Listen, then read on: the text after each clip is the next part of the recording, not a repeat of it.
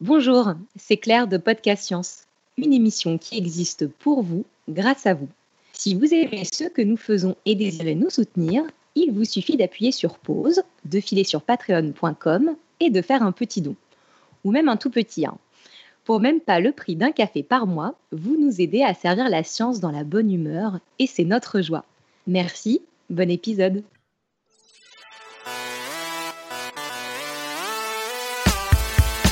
Ce soir, Podcast Science traverse, l'Atlantique pour s'intéresser à un rendez-vous régulier des scientifiques québécois et du monde, le congrès annuel de l'ACFAS, l'Association francophone pour le savoir. La 87e édition sera hébergée par l'UCO, l'Université du Québec en Outaouais, à Gatineau, du 27 au 31 mai prochain et accueillera plus de 5000 congressistes venus d'une trentaine de pays.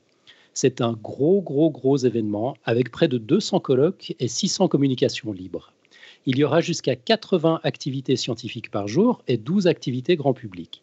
Le thème cette année sera Engager le dialogue savoir-société. Tout ce qu'on aime sur cette antenne. Nous sommes le mercredi 20 mars 2019, c'est l'épisode 367. Bienvenue sur Podcast Science.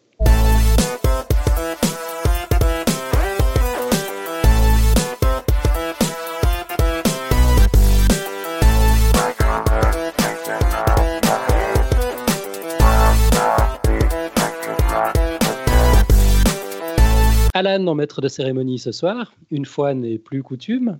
Alors, on aura un format un peu particulier pour cette émission. Nous entendrons tout d'abord une présentation de l'ACFAS et du congrès par sa présidente, Lynn Sauvageau. Cette présentation a été préenregistrée hier. Et nous discuterons ensuite avec quelques-uns des intervenants et chercheurs participant à cette 87e édition du Congrès, François Perron, qui organise un colloque sur l'intelligence artificielle et la cybersécurité, Louise Vandelac, qui abordera la question des urgences planétaires, et Dave Anctil, qui parlera des robotiques. Et oui, c'est bien ce que vous pensez, on va parler robots sexuels pour la première fois depuis la création du podcast. Bonsoir, bienvenue à tous les trois. Bonsoir. Bonsoir. Merci d'avoir accepté notre invitation. Avec nous également la joyeuse équipe de Podcast Science, composée ce soir de Claire, Joanne, Eléa et Pascal. Bonsoir les amis. Salut. Bonsoir. Hello. Salut. Tu pas voulu venir quand il a entendu parler des robotiques, mais il était dans un avion. Donc voilà, à l'heure qu'il est, il vient de décoller. Tant pis pour lui. Alors, pour se mettre dans l'ambiance, je vous propose euh, qu'on écoute euh, tout de suite la présidente. Lynn Sauvageau, bonsoir. Merci d'avoir accepté notre invitation. Bonsoir. Alors pour commencer, j'ai une question sur le F d'ACFAS. C'est francophone au sens Canada francophone par opposition au Canada anglophone ou c'est francophone au sens francophonie? Comme on la connaît nous en Europe? Bah écoutez, je pense que vous je, dirais les deux. Le F de ACFAS, au départ, euh, l'acronyme euh, l'ACFA, c'est l'Association canadienne-française pour l'avancement des sciences. Et donc, effectivement, dans sa première, en 1923, donc au moment de sa création, dans sa première acceptation ou sa première, euh, je dirais, son, le, premier terme, la première dénomination du mot ACFAS, c'était bel et bien pour montrer ou distinguer ou appuyer euh, le développement des connaissances pour les Canadiens français. Et on était vraiment dans une dimension euh, de promotion de la science et de la connaissance comme moyen de développement du Canada français. Et donc, dans une certaine mesure, oui, dans une dimension d'affirmation nationale par la connaissance, mais au fil des années, le canadien-français, c'est une, je dirais, c'est une façon aujourd'hui où les gens ne se désignent plus comme canadien-français, on est québécois et tout ça, et ce qui a pris le pas, c'est l'aspect francophone. Donc aujourd'hui, c'est l'association francophone pour le savoir. D'une part, parce que l'ACFAS n'est pas seulement des membres au Québec ou son action n'est pas seulement au Québec, mais elle est à travers le Canada et euh, beaucoup maintenant dans la francophonie internationale. Donc, vous avez raison, le F est à la fois pour désigner l'aspect francophone à l'intérieur du Canada, mais c'est quelque chose qui, euh, qui a été un peu dépassé à la fois par l'action, puis aussi par la volonté des membres de modifier ou d'actualiser le terme ou le mot ACFAS. Et donc l'association a été créée en 1923, vous avez dit? Oui, oui, on va fêter notre centième anniversaire euh, de fondation euh, en 2023, en 2023. Euh, donc, elle a 95 ans cette année. C'est une association qui, qui a été imaginée, fondée par Marie Victorin, qui est aussi celui qui a fondé et créé le Jardin botanique de Montréal. C'est un je pense que c'était un, scientifique, un botaniste de grand renom qui a fait la flore, euh, la flore laurentienne, euh, qui est encore, je dirais, au Québec, un ouvrage scientifique euh, majeur pour la connaissance de la biodiversité ici. Et l'association est un regroupement de sociétés savantes. L'objectif, c'était vraiment de faire en sorte que les chercheurs d'ici puissent discuter entre eux, d'une part, donc donner un lieu de communication, de diffusion des connaissances aux chercheurs, mais aussi faire en sorte qu'on fasse, ou faire en sorte de faire connaître ces résultats-là et de faire la promotion de la science auprès de l'ensemble des, euh,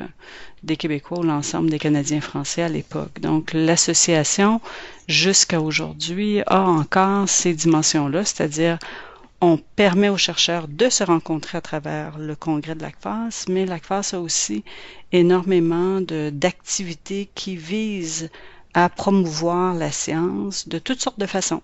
Euh, donc à la fois par des magazines, et ça s'est fait depuis euh, depuis 95 ans, mais de plus en plus ces dernières années, euh, l'ACFAS a été, euh, je pense, assez pionnière dans la façon de renouveler euh, la façon de vulgariser euh, la recherche et de se mettre en dialogue et de mettre les chercheurs en dialogue avec euh, ce qu'on appelle la société ou la société civile. Donc, à la fois, je dirais, les politiques, mais aussi le grand public. Donc, à 95 ans, c'est pas exactement une vieille dame en fait. L'association se réinvente. Effectivement, c'est pas une vieille dame, c'est pas une vieille dame indigne. Je pense qu'elle est encore jeune et, et bien alerte.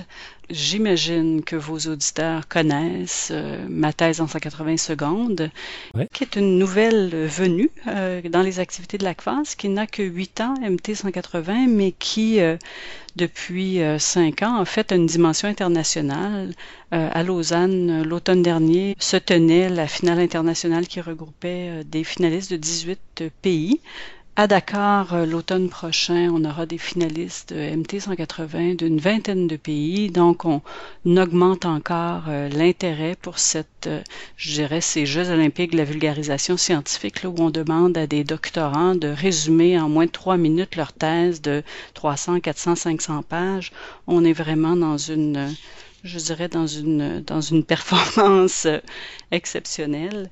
Donc, et, la, et MT180, c'est une activité qui n'a que 8 ans. Mais ça alors, c'est un succès fou en Europe. On sait tous que ça vient du Canada, mais c'est maintenant, en en parlant avec vous, que, que je, tilte que, que, ça vient de l'ACFAS, en fait.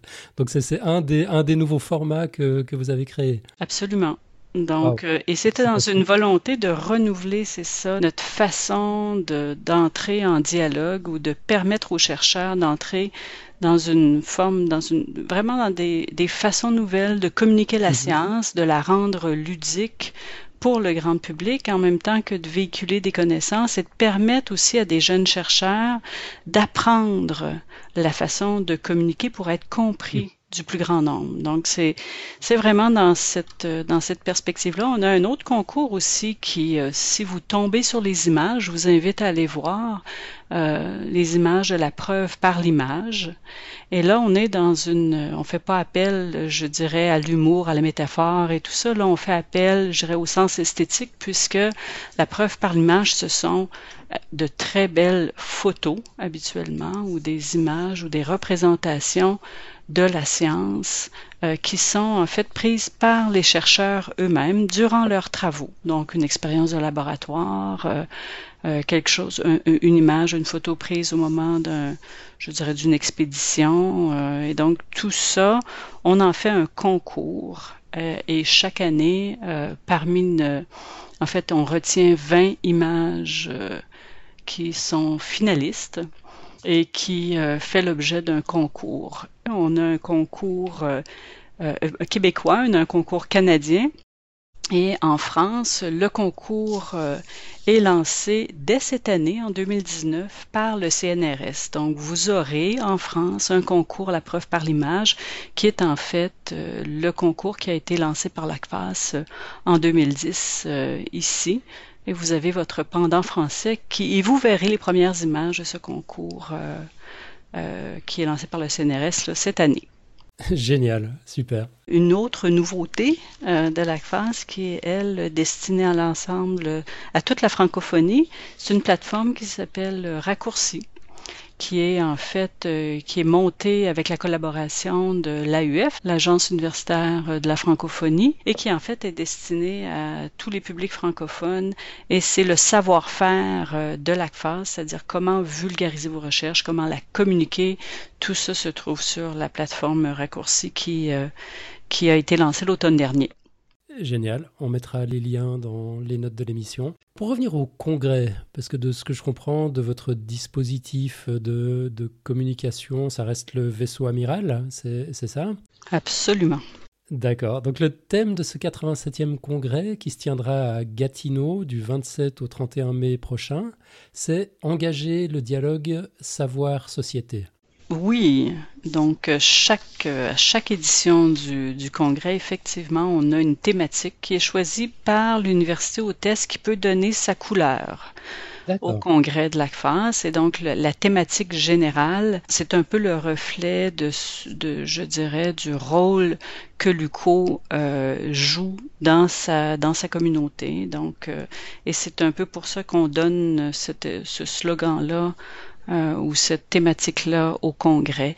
Les congressistes euh, vont s'en inspirer quelquefois pour euh, proposer des colloques, mais c'est pas tout ce qui est offert ou tout ce qui sera discuté pendant le congrès, là, dans les différents colloques, qui reprend ou qui se positionne par rapport au thème général du colloque.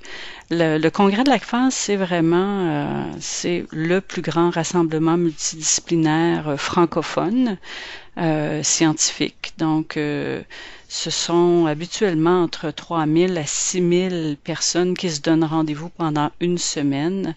À, Gatineau, on aura 200, euh, près de 200 colloques qui se tiennent pendant toute la semaine là, en parallèle. C'est 2000 communications scientifiques, c'est 600 communications libres, euh, auquel le grand public est convié. Donc, il y a, cette dimension au moment où tous ces gens-là viennent se parler, je dirais, entre eux de science, mais pas seulement entre eux.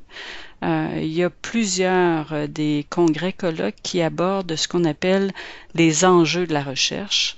Et donc là, on va parler non seulement de science entre scientifiques, mais plutôt euh, des enjeux euh, du rôle de la science dans la société. Euh, et donc, il y a plusieurs, soit l'impact de la science sur les politiques publiques, par exemple les enjeux sociétaux de l'intelligence artificielle. Donc, on a une partie des colloques qui vise à réfléchir entre scientifiques, mais sur le rôle de la science dans la société. C'est habituellement comme ça là, que ces congrès-là ou ces colloques-là se, se, définissent.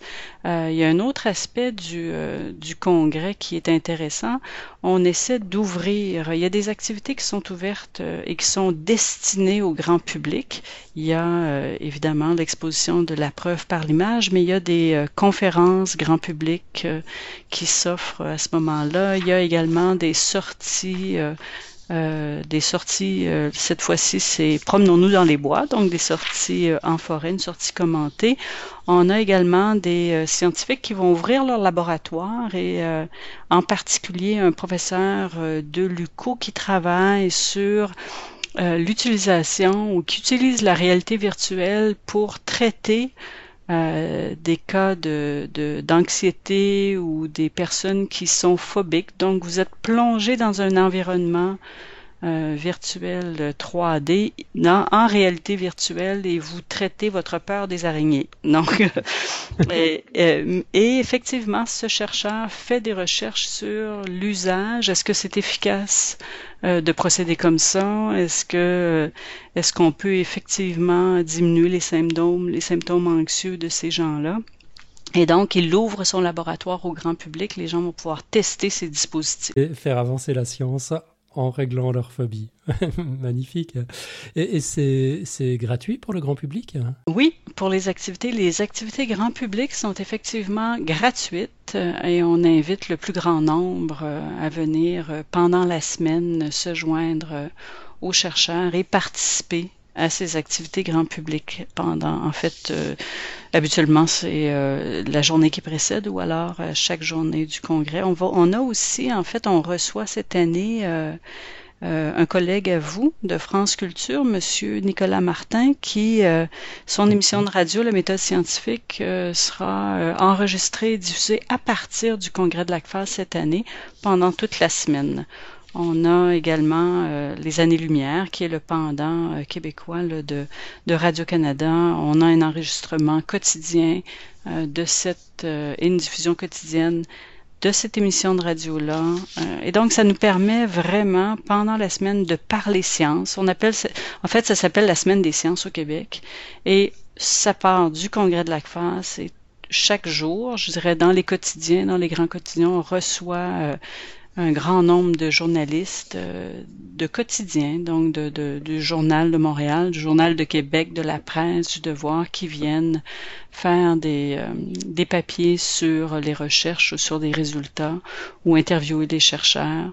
Donc euh, pendant cette semaine, de même que le journal quotidien, le en fait le journal télévisé quotidien fait un spécial chaque soir sur le congrès de l'ACFAS. C'est vraiment un moyen pour nous je dirais, de faire, euh, de parler science, de parler résultats de recherche pendant toute une semaine euh, dans la francophonie euh, au Québec, mais dans la francophonie canadienne. Je dirais le rayonnement est vraiment pan-canadien de cette, de cette semaine-là. Et elle sera, vous, vous serez présents, j'imagine, en France, j'espère, nombreux à nous écouter à travers la quotidienne de France Culture. Ben, J'espère aussi. En tout cas, on passe le message. J'ai juste envie de vous dire bravo, félicitations. Que tous les médias s'arrêtent pendant une semaine sur la science à l'échelle d'un pays, je, trouve ça vraiment extraordinaire. Je pense qu'on a encore du boulot en Europe euh, avant, d'arriver à ça. Bon, ça prend que 95 ans, si j'ai bien compris. Il suffit qu'on commence. On y arrivera peut-être. Mais c'est génial d'entendre ça. Je dirais qu'à l'année dernière, en fait, la, qualité des... Euh, des euh, finalistes chez vous d'MT 180, euh, la qualité de, je veux dire, je ne doute pas du tout euh, qu'une activité telle que le congrès de l'ACFAS pourrait avoir un rayonnement aussi grand en France. On reçoit énormément de collègues français au congrès de l'ACFAS et c'est toujours avec un grand plaisir qu'on échange sur les résultats de recherche. donc, je souhaite que cette euh, collaboration le continue. On le souhaite aussi. J'ai une dernière question pour vous, euh, Lynn Sauvageau. Vous étiez déjà présidente l'année dernière. Est-ce que vous avez une anecdote croustillante à nous raconter au sujet de la dernière édition du congrès? Bon, écoutez, j'ai pas vraiment d'anecdote croustillante, mais peut-être un, fait intéressant. Moi, ce qui m'a surpris, le comité organisateur l'année dernière avait fait brasser une bière pour le congrès, pour la durée du congrès, pour la partie, je dirais, événement social. Et la bière elle-même s'appelle la Dadon, qui fait référence à une expression locale. On est Dadon, ça veut dire qu'on est euh, au service, serviable, et ça au bon moment. Donc, on a bu de la Dadon pendant euh, la durée du congrès. Je ne sais pas qu'est-ce que Luco nous réserve cette année comme... Comme euh, activité, mais c'est comme quoi on peut lier à la fois, euh, je dirais, la culture, la science et euh, des activités sociales bien agréables. C'est formidable. Lynn Sauvageau, un immense merci et plein succès pour cette 87e édition de ce formidable congrès. Merci, au plaisir de vous voir au congrès. Voilà, donc pour rappel, cette intervention a été enregistrée hier. Malheureusement, on n'a pas la possibilité de, de discuter en live avec la présidente. Mais heureusement, on a nos invités vers qui on va pouvoir se tourner. Donc, je me, tourne tout de suite vers euh, François Perron. Euh, François Perron, qui organise le colloque Intelligence artificielle et cybersécurité, convergence étonnante et impact des points de vue offensifs et défensifs. Pardon. Donc, François, on commence par vous, car malheureusement, vous allez devoir nous quitter dans quelques minutes déjà. Exact. En préparant l'émission, vous avez tenu à préciser que votre domaine de recherche donc malgré le titre du colloque, c'est en fait l'énergie renouvelable. Tout à fait. voilà, mais vous devez être un sacré geek. Vous avez, vous avez plus de 20 ans d'expérience en haute technologie, télécommunications, électronique et logiciels. Vous avez passé beaucoup de temps dans les startups aussi. Absolument. Voilà, et vous ne vous présentez pas comme chercheur en l'occurrence, mais comme le gestionnaire d'un centre de recherche qui démarre tout juste en cybersécurité, justement, où l'intelligence artificielle est au menu un peu par opportunité, par, euh, parce que très concerné par les attaques et les contre-attaques. Et voilà, c'est donc en tant que passionné de ces domaines que vous allez animer le, colloque du, 30 mai. Euh, c'est correct de vous présenter comme ça? Ah, absolument, tout à fait. En fait, on est très content euh, au Cégep de l'Outaouais maintenant d'avoir un, CCTT, un centre collégial de transfert de technologie, et le nôtre est en cybersécurité, donc euh, votre description est tout à fait euh, correcte. on a pensé au courant de l'année, étant donné que l'ACFAS se, tenait tout près de chez nous, en fait, à l'UCO et à l'intérieur du, du, Cégep de l'Outaouais aussi, on a pensé participer et euh, notre préoccupation était, euh, était très claire. Qu'est-ce qui se passe présentement en cybersécurité? On voit toutes sortes d'attaques, on voit l'arrivée de l'intelligence artificielle. Qu'est-ce que ça veut dire pour, euh, les, pour les chercheurs? Qu'est-ce que ça veut dire pour les gens qui se font attraper aussi? Puis quelle sorte de dynamique ça peut donner aussi? Donc, euh, ce, qui est, vraiment fantastique, c'est qu'on réalise que ça fait un certain temps que les ordinateurs ont commencé à se regrouper. Évidemment, il y avait des gens, des fois mal intentionnés euh, en arrière de tout ça. Ces gens-là regroupaient, euh, réussissaient à prendre le contrôle à distance d'ordinateurs, faisaient des réseaux de zombies et lançaient ces réseaux-là dans des, attaques ciblées contre, justement, voilà, des cibles industrielles gouvernementale, on se rend compte aujourd'hui que ces réseaux-là groupés ben, peuvent être pilotés par de l'intelligence artificielle, pourquoi pas? Donc, on a posé la question à des chercheurs, avez-vous euh, des informations ou avez-vous des, recherches qui permettraient de, présenter ces informations-là au, euh, grand public? Euh, et on est allé aussi du côté de la préparation la, défense contre ces, ces, attaques-là. Donc, est-ce que c'est possible d'utiliser l'intelligence artificielle pour bloquer une autre intelligence artificielle qui serait en mode attaque? Puis là, ben, tout d'un coup, la question qu'on se pose, c'est ben, comment est-ce qu'on peut appeler ça si on a des ordinateurs qui se battent, ensemble? Euh, est-ce que c'est une guerre? Est-ce que c'est une guerre cybernétique? Puis tout d'un coup, on se pose aussi d'autres questions. On se dit, ben, en arrière de ces attaques-là, qui est-ce qui est là? Est-ce que ce sont des, des gens isolés? Est-ce que ce sont des gens regroupés? C'est peut-être même des, des, des, pays, des entités. Donc, euh, dans le fond, le cadre de ce qui se passe est peut-être très différent de ce qu'on pourrait penser. Euh, dans, un, le contexte d'un colloque, comme pour l'ACFAS, on s'est posé la question, ben, peut-être qu'on pourrait euh, faire intervenir des sociologues, peut-être qu'on pourrait faire intervenir des, des éthiciens, des, philosophes, euh, aller du côté de la science politique aussi, pourquoi pas, parce qu'il y a des enjeux qui sont, euh, clairement politiques, peut-être même du côté de la stratégie militaire d'un certain côté. Et donc, euh, voilà, on a réussi à regrouper des, des, communications de, de chercheurs.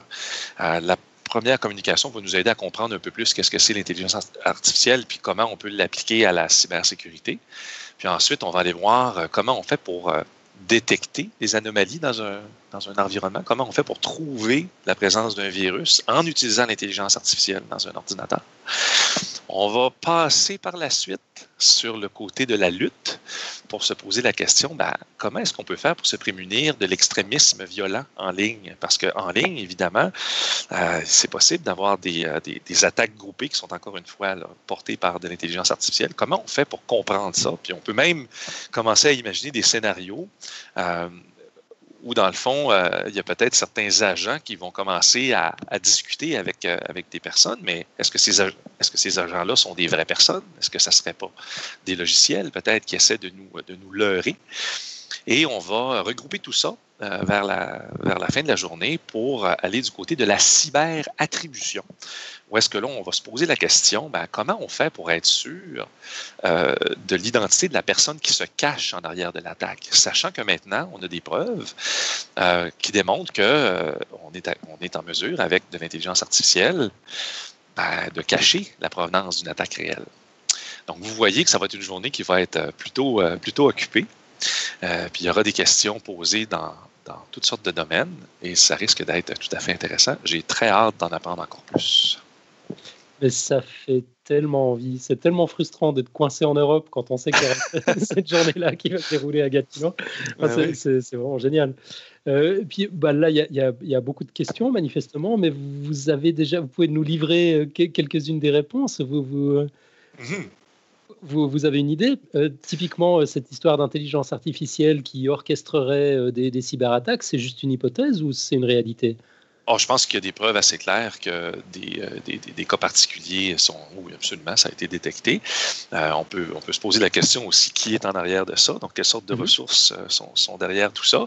Bon, évidemment, moi, je, je, je, ne peux pas prétendre que je suis un chercheur spécifique dans ce, dans ce domaine-là, en fait, mais je parle à des gens dont, dont, dont c'est le métier. Puis on mm-hmm. dit absolument, maintenant, l'intelligence artificielle sert autant pour les attaquants que pour les, pour les défenseurs.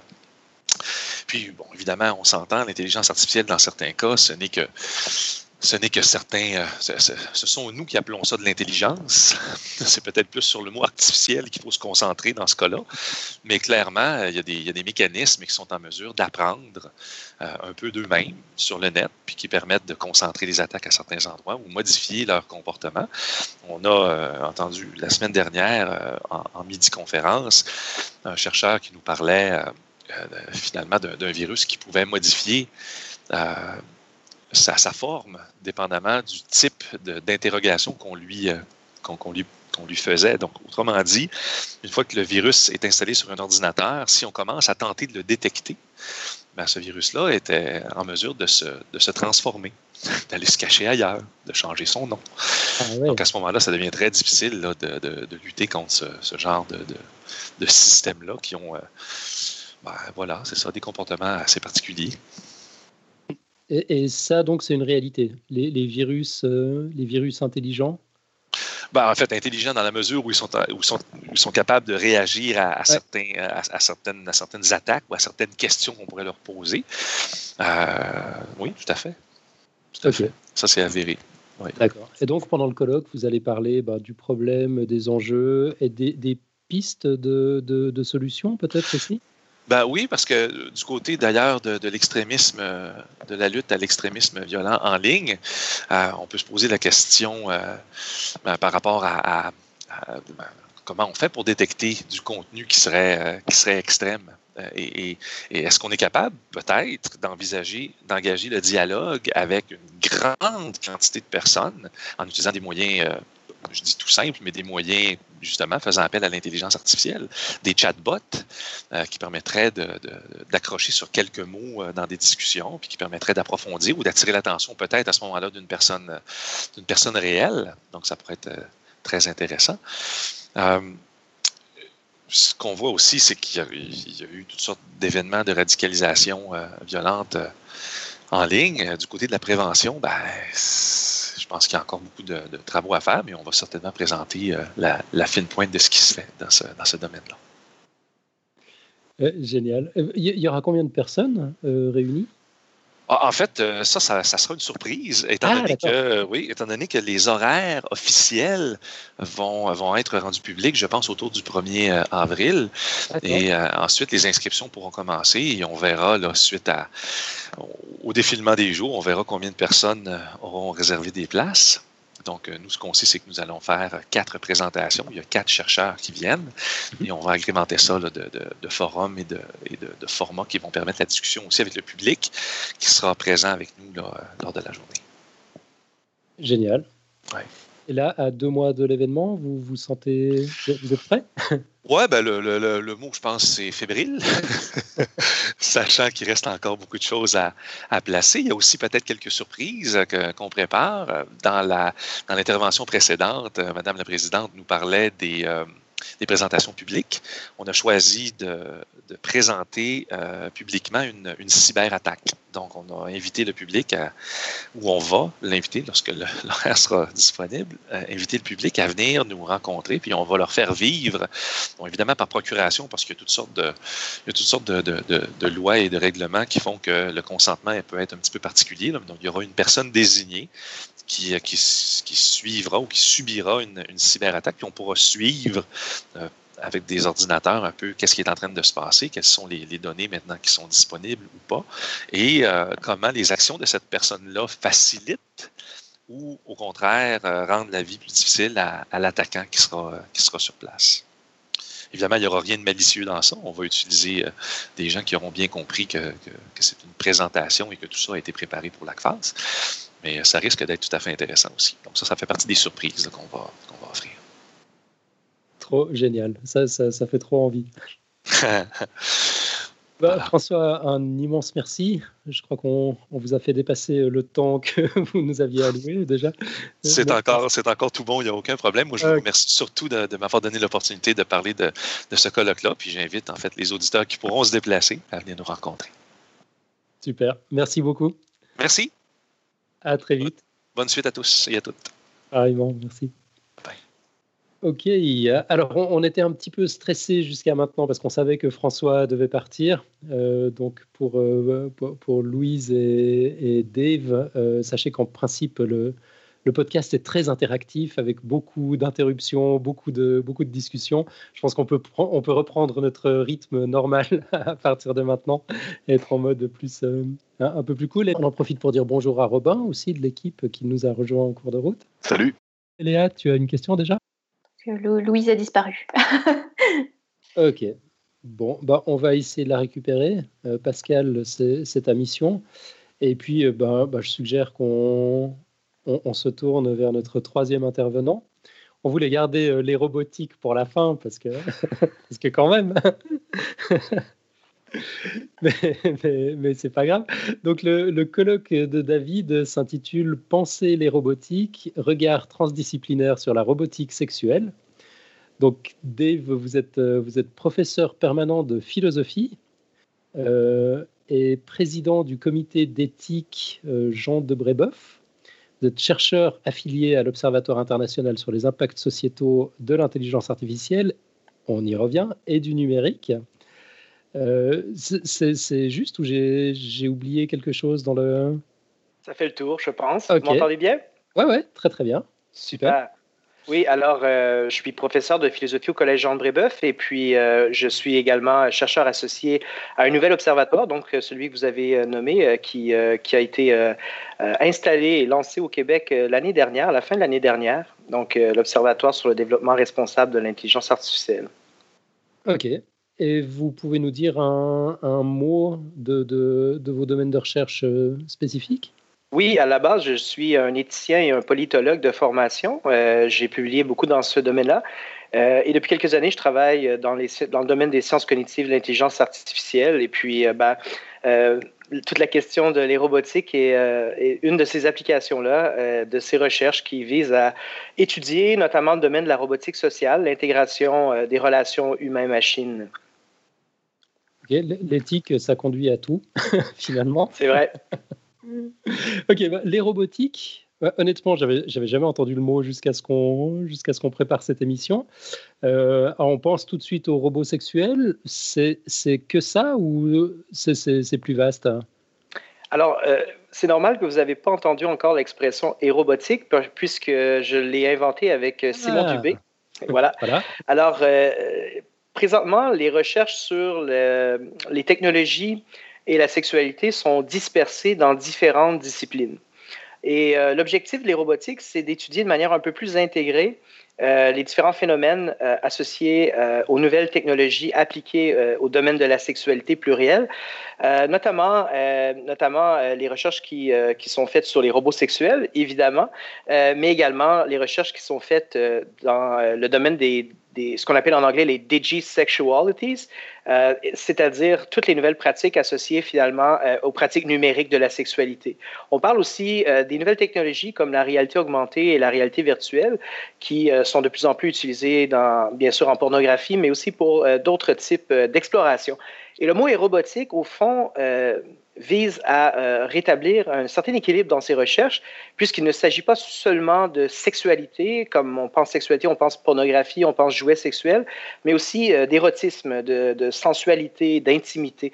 Et le mot Eros, donc le préfixe, renvoie à cette idée que la technologie est en train de transformer graduellement nos pratiques sexuelles, l'univers du désir, des fantasmes et ainsi de suite. Donc c'est toute cette complexité que vise à recouper le terme érobotique.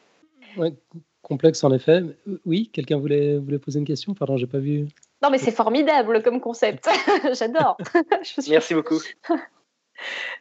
C'est génial. Et ben, euh, oui, du coup, je te, laisse continuer l'interview, Alan, mais euh, j'aurai plein de questions tout à l'heure. mais vas-y, vas-y, je t'en prie, on est, on est plus détendu maintenant.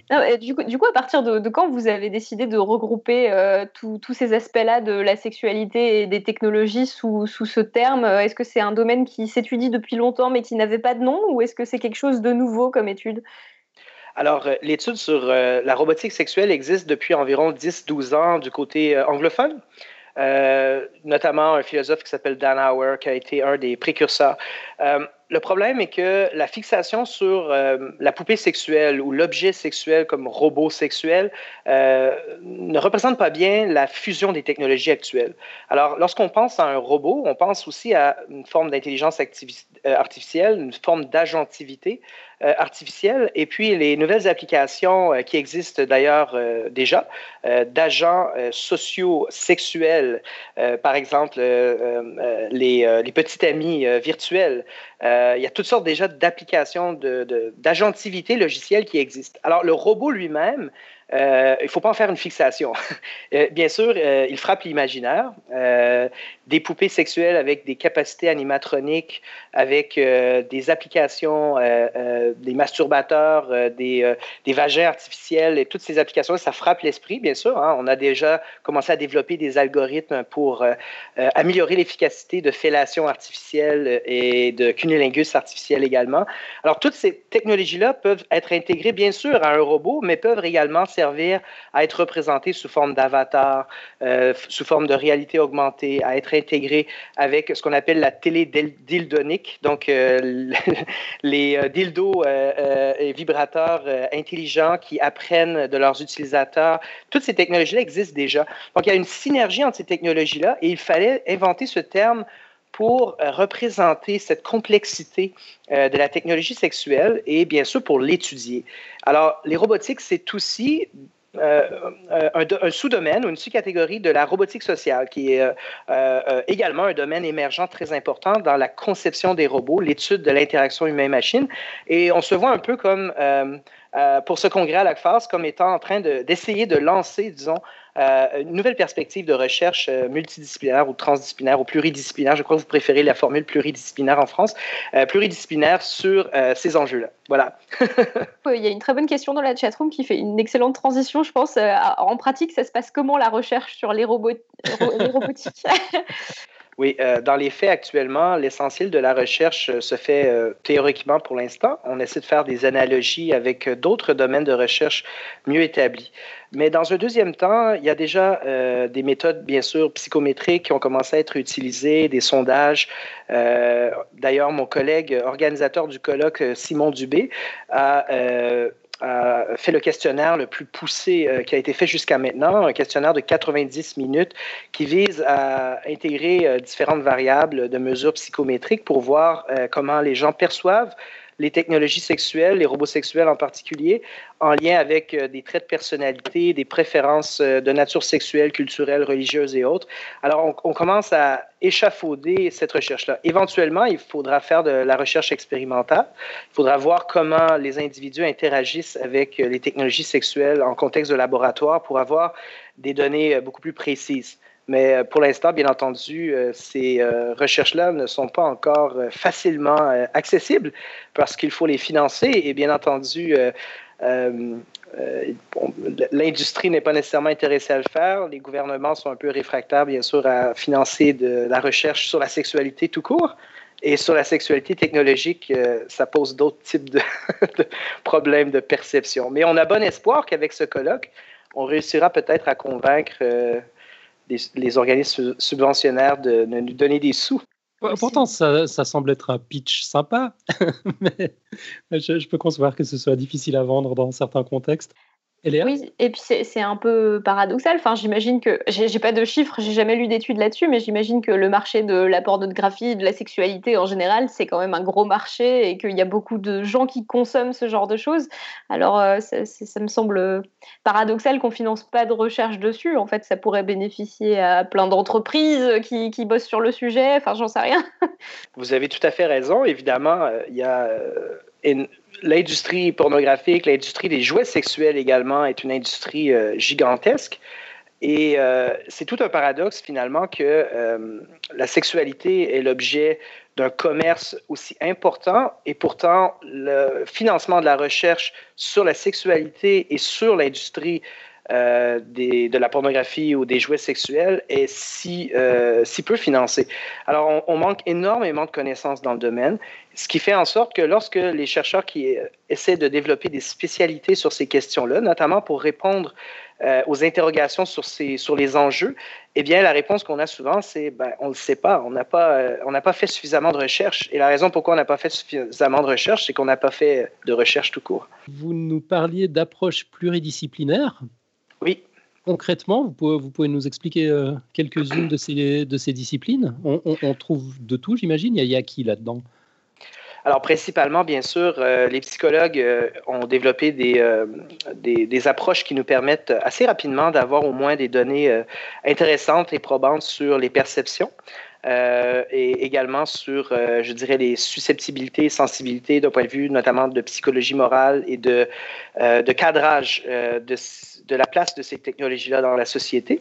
Euh, bien sûr, la sexologie est absolument euh, euh, indispensable. La recherche en sexologie est également très équipée pour nous aider à, voir comment on peut faire de la recherche sur ces questions. nous avons aussi invité sociologues, éthiciens, juristes. Nous avons donc énormément de perspectives qui viseront éventuellement à créer une synergie dans la mesure où il faut réfléchir à la manière d'aborder le sujet lui-même. Est-ce qu'on l'aborde euh, uniquement d'un point de vue normatif, c'est-à-dire euh, à l'égard des régulations, des lois, des législations qu'on veut avoir dans ces, euh, dans ces domaines, où on l'aborde aussi d'un point de vue, par exemple, thérapeutique, clinique. Euh, bien sûr, euh, la création de robots sexuels dotés de capteurs et autres technologies comme le eye tracking, la reconnaissance émotionnelle et tout ça, euh, sont déjà des outils qu'on utilise en laboratoire pour étudier la sexualité. dans les laboratoires de cognition et de psychologie sexuelle, par exemple, ici à Montréal, à Concordia, on a un très, très grand laboratoire qui fait ces recherches. Et aussi, bien sûr, éventuellement, en, en, psychiatrie, pour traiter et étudier euh, euh, les déviants sexuels et les criminels sexuels. Alors, toutes ces approches seront euh, intégrées à notre, à notre colloque pendant deux jours. On va échanger sur les méthodes et sur, bien sûr, les questions épistémologiques et les questions théoriques importantes pour effectuer des recherches qui pourraient amener des résultats capables et susceptibles de nous aider à, à se faire une idée sur l'avenir des robots sexuels. Ok. En, préparant l'interview, on a fouillé un petit peu. On, a vu qu'en 2017, la Fondation pour une robotique responsable a publié un rapport sur les robots sexuels. Et parmi les questions examinées, on trouvait euh, les robots sexuels changeront-ils les perceptions sociétales du genre et les stéréotypes? L'intimité avec les robots peut-elle aggraver l'isolement social? Des robots contribueront-ils aux thérapies sexuelles? Les robots sexuels pourraient-ils aider à réduire les crimes sexuels? C'est aussi le genre de questions que, que vous allez aborder pendant, pendant ce colloque? La plupart des chercheurs euh, hésitent à poser des questions euh, euh, dans les termes de prédiction sur le futur. C'est extrêmement difficile de faire ce type de prédiction, d'autant plus que la plupart des technologies sexuelles qui seront discutées pendant l'événement sont des technologies relativement nouvelles, parfois à l'état de concept, de prototype.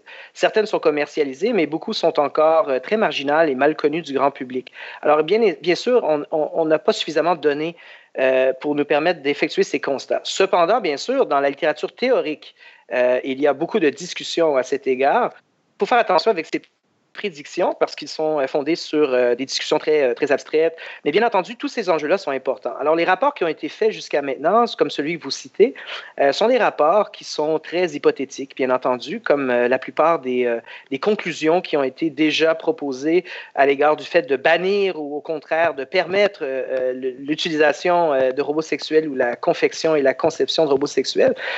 toutes ces euh, tout ce débat, finalement, est, très, euh, jusqu'à un certain point, abstrait et peut susciter un peu de panique morale. Par contre, la question des stéréotypes de genre, la question, bien sûr, qui porte sur les rôles de genre, les représentations de genre, me paraît être une question euh, beaucoup plus euh, urgente et importante. Et c'est pour cette raison-là qu'on aura des chercheuses féministes, euh, des chercheuses notamment spécialistes des représentations de genre, des stéréotypes de genre, et qui se pencheront sur cet enjeu-là. Et pour nous, et pour moi, Simon Dubé, mon collègue, c'est absolument fondamental pour nous à intégrer dans la recherche qui se fait, la recherche clinique, empirique et la recherche psychométrique qui, qui est en train de s'élaborer présentement. C'est tout ce que je dirais sur cette question-là parce que, encore une fois, je peux bien prédire, je, donnerai mes opinions personnelles à l'égard des prédictions du futur, je peux bien le faire, mais ça ne sera pas très scientifique, disons. Ok, moi j'avais demandé si à terme les humains auront encore des rapports sexuels entre eux, mais du coup je, vais plutôt passer la parole à Eléa, qui a aussi une question. juste avant de repasser sur les robots, parce que c'est vraiment fascinant les robots, mais euh, de, ce point de vue-là, sur euh, justement les discriminations de genre, euh, les discriminations tout court à l'encontre des, femmes au, Canada, est-ce que au Canada il y a beaucoup de, lois qui sont différentes par rapport à la, France? Est-ce que le Canada est un peu en avance sur ces questions là euh, par rapport à la France Parce que j'ai pas beaucoup de, points de comparaison. Mais. Euh, pour avoir moi-même vécu et étudié en France, euh, je constate qu'il y a une différence quand même importante. Je crois que notamment la place des, de la parole féministe est beaucoup plus importante ici au Québec en tout cas. elle l'est aussi un peu au Canada anglais. Je dirais aussi que la question de la représentation des minorités sexuelles euh, est beaucoup plus importante dans le débat public québécois euh, et le débat public canadien également. Notre premier ministre est très sensible à, euh, je parle de Justin Trudeau, le premier ministre du Canada, est très, très sensible à ces questions de discrimination et ainsi de suite. Donc, c'est quelque chose qui est très important dans nos lois également. au Québec, l'article 10 de la Charte québécoise des droits et libertés est très sensible aux discriminations euh, de nature euh, sexuelle et de genre, et également, bien sûr, euh, des discriminations associées aux minorités sexuelles et de genre. Alors, c'est quelque chose de très important ici. Et puis, pour nous, la recherche scientifique elle-même doit être euh, euh, très sensible à ces questions-là. On a tendance un peu à concevoir euh, le travail des chercheuses féministes et celles qui s'intéressent notamment aux minorités sexuelles comme un travail non scientifique ou un travail qui n'a pas d'utilité scientifique. pour nous, pour moi et Simon Dubé, c'est absolument un mauvais point de vue, notamment en ce qui concerne la conception des futurs robots et pas seulement des robots sexuels. La conception des futurs robots, il est absolument important d'avoir cette réflexion euh, critique. D'abord, un robot, ce n'est pas un être humain. Il n'a pas de ni sexe ni genre. Et pour les humains, c'est très facile de leur attribuer des rôles stéréotypés. Alors, je voyais une entrevue, d'ailleurs, je, ne nommerai pas de nom, mais avec un roboticien français qui parlait du robot Pepper. Spontanément, comme le robot Pepper est un robot domestique euh, qui vise à servir, euh, il l'a féminisé, non seulement dans euh, dans la manière dont, en utilisant bien sûr elle, mais bien sûr lui a prêté toutes sortes d'attributs féminins. Alors la journaliste femme lui a fait remarquer et euh, il a peu, il s'est moqué hein, de cette de cette critique féministe. Alors c'est le genre de choses qui pour nous est très très importante et cette, cet enjeu-là sera au cœur de, de notre de notre colloque. Ah, c'est génial, j'ai tellement envie d'y être tellement, tellement. Moi, je suis de plus en plus frustré, plus on avance dans cette émission, plus je me dis qu'il faut absolument qu'on soit au Canada. Est-ce qu'il y a des rediffusions de ce colloque qui sont prévues ou des enregistrements? Euh, C'est une bonne question. Euh, je, on, doit avouer que pour l'instant, à deux mois du colloque, euh, les détails techniques, notamment sur ces questions-là, ne sont pas nécessairement au point. Je dirais aussi que euh, les chercheurs euh, ont besoin d'avoir un espace sécuritaire pour aborder ces enjeux-là. Euh, il est très facile de sombrer dans la panique morale sur ces questions-là. En Amérique du Nord, en particulier, sur toutes les questions qui touchent à la sexualité, on a une certaine influence du puritanisme américain qui, qui peut être présent. Et c'est important que nos chercheurs se sentent, se sentent à l'abri de toute forme de chasse aux sorcières, d'inquisition qui pourrait avoir lieu sur ces questions-là. On va aborder des, enjeux qui sont euh, parfois difficiles, euh, euh, qui sont parfois délicats, Euh, et, donc, nous réfléchissons actuellement euh, à la manière de diffuser de manière responsable ces communications scientifiques. Parce que c'est important pour nos chercheurs qui se sentent, encore une fois, euh, dans un espace sécuritaire pour bien échanger. je répète trois fois la même chose, mais c'est vraiment une préoccupation. Alors, nous ne sommes pas encore certains de la diffusion médiatique, pour l'instant en tout cas, de ces présentations c'est vrai que c'est un, domaine de recherche qui du coup se heurte directement à la morale des, gens et euh, aux, préjugés qu'on a sur, euh, sur la sexualité. Ça ne doit pas être évident de faire un colloque dessus et de prendre la parole sur ces questions euh, publiquement. Quoi. Ça ne l'est pas du tout. D'ailleurs, la plupart des réactions que nous avons lorsque les journalistes nous abordent, c'est première réaction, l'humour. Hein. Les gens trouvent ça drôle, évidemment. Euh, c'est souvent la première fois qu'ils apprennent l'existence de ces technologies. Euh, la deuxième réaction, c'est du dégoût. Euh, ou tout simplement un désir d'interdire euh, ces, euh, ces, choses, de, ne pas s'y intéresser. Hein. Il y a cette confusion. S'intéresser à un phénomène, ça ne veut pas dire le légitimer nécessairement. Euh, faire de la recherche scientifique, c'est aborder ces questions-là de manière impartiale, le plus objectivement possible, pour étudier le phénomène et apporter des pistes de, de réponse pour comprendre ces enjeux-là. Alors, évidemment, quand on touche, par exemple, à la question des, des poupées sexuelles représentant des mineurs, des robots sexuels potentiels, qui représentent des animaux. Euh, lorsqu'on imagine des paraphilies, hein, il y a déjà des robots sexuels euh, qui ont des formes elfiques euh, avec des petites oreilles. Il y a déjà des robots sexuels qui ont des formes un peu monstrueuses. il y a déjà donc toutes ces, représentations-là qui mettent les gens mal à l'aise. et c'est important pour nous d'essayer de, de, montrer que nous avons une approche responsable de ces questions. Mais ce n'est pas toujours évident avec le grand public de communiquer cette approche-là. Vous avez peur de rien. Félicitations. Euh, Claire, on avait des questions dans la chatroom euh, Oui. Alors, il y avait des questions que j'ai remontées au fur et à mesure. Mais alors, du coup, ça, c'est le dernier point abordé. Euh, une question de GPIF, mais en vrai, est-ce qu'il y a des robots sexuels ou c'est encore de la théorie? Il, il demande pour un ami. Alors, la réponse à cette question, c'est oui et non. Alors, présentement, il y a au moins entre 8 et 10 euh, euh, compagnies qui euh, ont développé des poupées sexuelles avec certaines applications technologiques. Alors, dans certains cas, par exemple, la poupée sexuelle Harmony est l'une des plus, certainement la plus avancée pour l'instant, du, moins dans celles qui sont commercialisées. Elle a déjà donc euh, euh, des capacités euh, d'agentivité sexuelle et des capacités communicationnelles qui sont, qui sont beaucoup plus importantes que ce qu'on retrouve ailleurs. Alors, généralement, sur le marché, les premiers, les robots sexuels qui sont actuellement commercialisés sont essentiellement des poupées sexuelles avec quelques applications supplémentaires, notamment communiquer, être capable de comprendre la reconnaissance verbale, la connaissance reconnaissance langagière, et bien sûr, euh, on s'intéresse à certains prototypes qui sont en développement et qui pourraient être commercialisés dans les prochaines années. Cependant, il est très difficile d'avoir des informations de qualité sur ce, que, sur ce qui se fait dans euh, ces laboratoires qui développent ces prototypes. Euh, parce qu'il y a bien sûr des enjeux de, de, concurrence, euh, de secrets euh, industriels, et aussi bien sûr il y a un hype. Hein. il y a un hype autour de tout ça. Il y a des exagérations très souvent autour de ces, ces technologies-là. Bien sûr, il y a aussi des personnes beaucoup plus riches qui se sont fait leurs propres robots sexuels, parfois à l'image de personnalités connues. Donc ça, c'est une autre question qui sera abordée notamment par un de nos éthiciens au colloque. Est-ce que est-ce que c'est éthiquement acceptable de faire une poupée sexuelle ou un robot sexuel qui représente une personnalité connue? Alors, nous, ici au Canada, on a un premier ministre qui est euh, très apprécié euh, de la jambe féminine et, euh, qui, est considéré comme très sexy. et puis, est-ce que ça serait légitime de faire un robot sexuel à l'image de Justin Trudeau? Alors, ça sera une des questions qui sera abordée. Bien sûr, c'est un prétexte un peu humoristique pour discuter de la question justement du droit à l'image et bien sûr des difficultés éthiques et légales qui sont soulevées par ce type de, de possibilités. Il n'y a plus qu'à lancer un référendum. Je dis oui. ah, et Léa? Non, mais c'est trop drôle. J'ai juste un Trudeau dans mon salon, quoi. Après,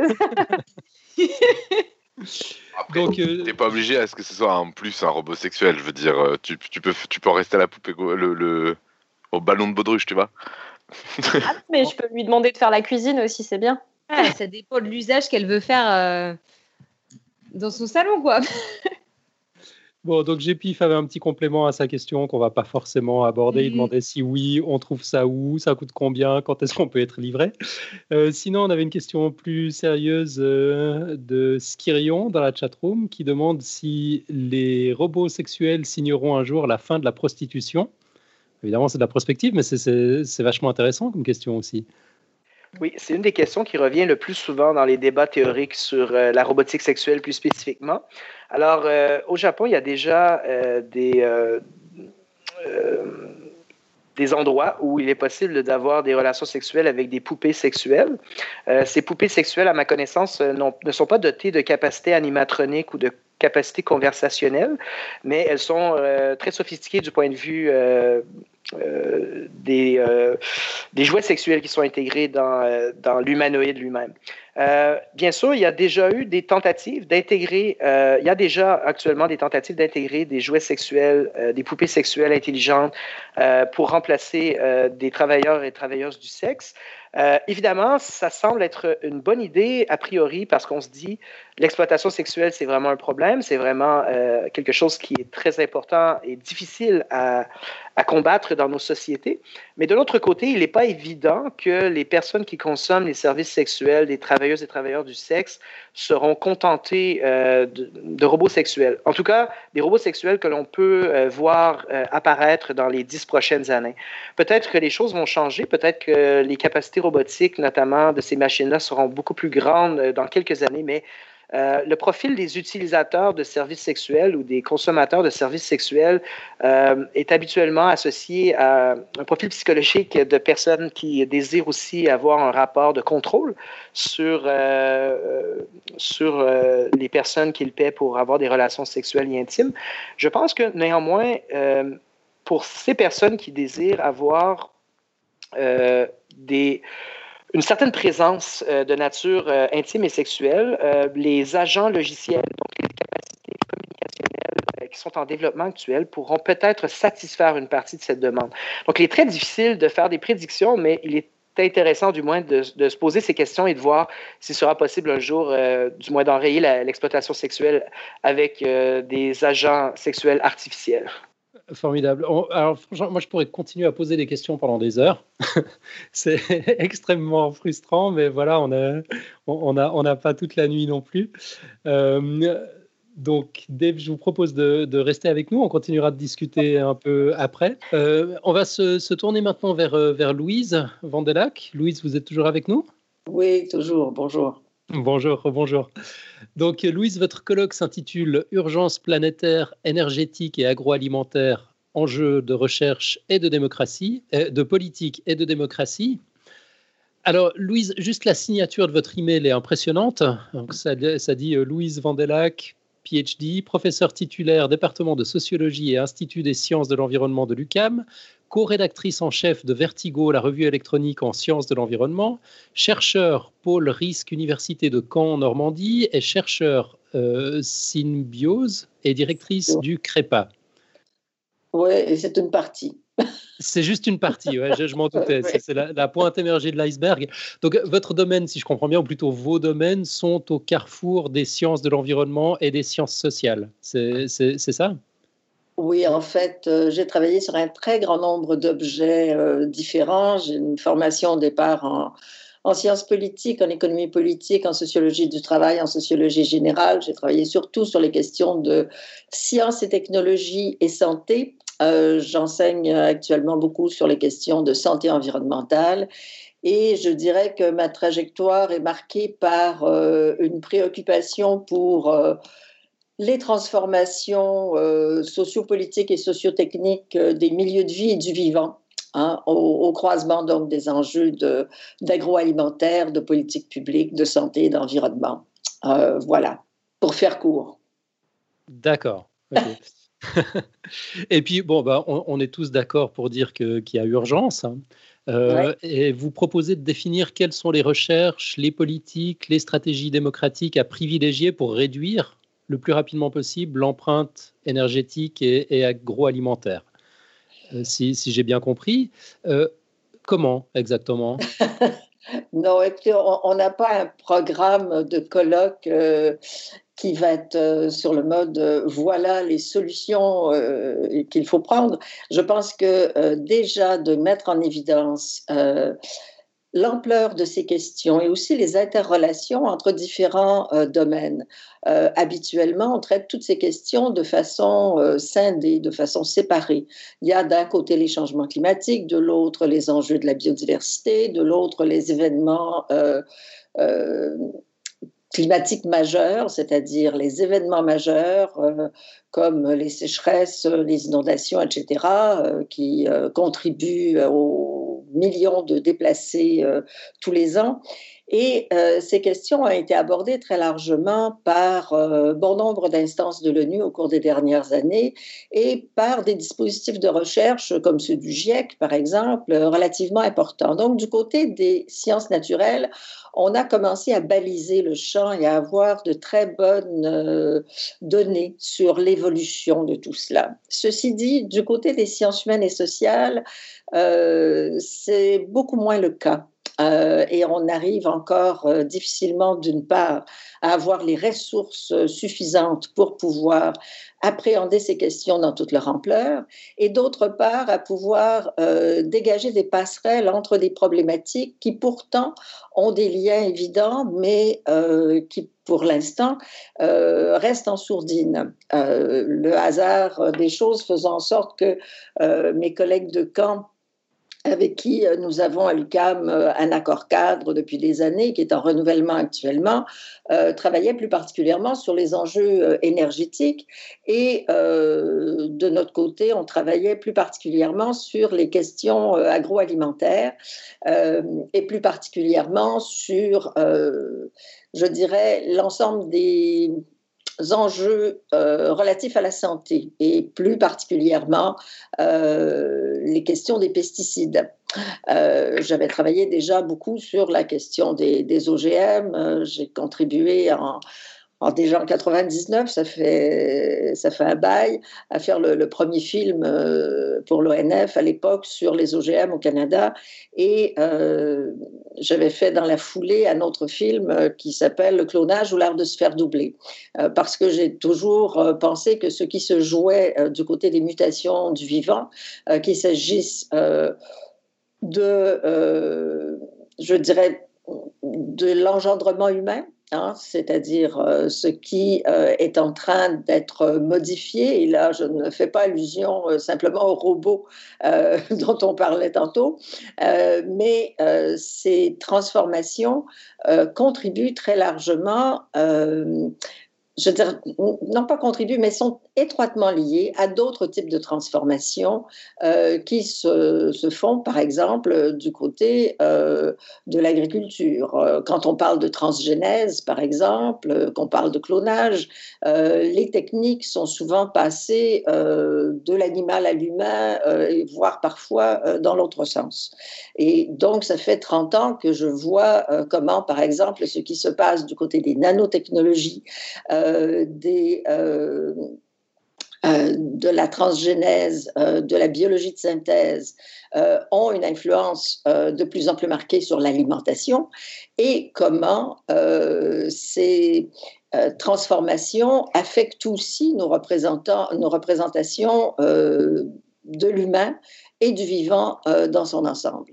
Euh, d'autre part, on ne peut pas euh, ignorer qu'un des enjeux majeurs, qu'il s'agisse euh, de l'agroalimentaire ou qu'il s'agisse de l'énergie, ce sont des enjeux socio-économiques colossaux. Et par exemple, bien qu'on l'ignore généralement, le secteur agroalimentaire, les niveaux de concentration industrielle dans ce domaine-là, suite à de très très nombreux rachats, sont plus importants encore euh, en termes de marché global et en termes de niveau de concentration que euh, tout le secteur de l'énergie. Euh, ce que ce qu'on ignore. Et ce sont différents niveaux de lecture qu'il nous semblait important de faire lors de ce colloque, qui est marqué quand même aussi par à la fois une très très grande volonté de développer de nouveaux axes de recherche, de nouvelles orientations de recherche euh, et des recherches euh, co-construites avec euh, les citoyens. Parce que on constate à, tout, à tous les instants, je dirais, à quel point les solutions ne peuvent plus être imposées d'en haut.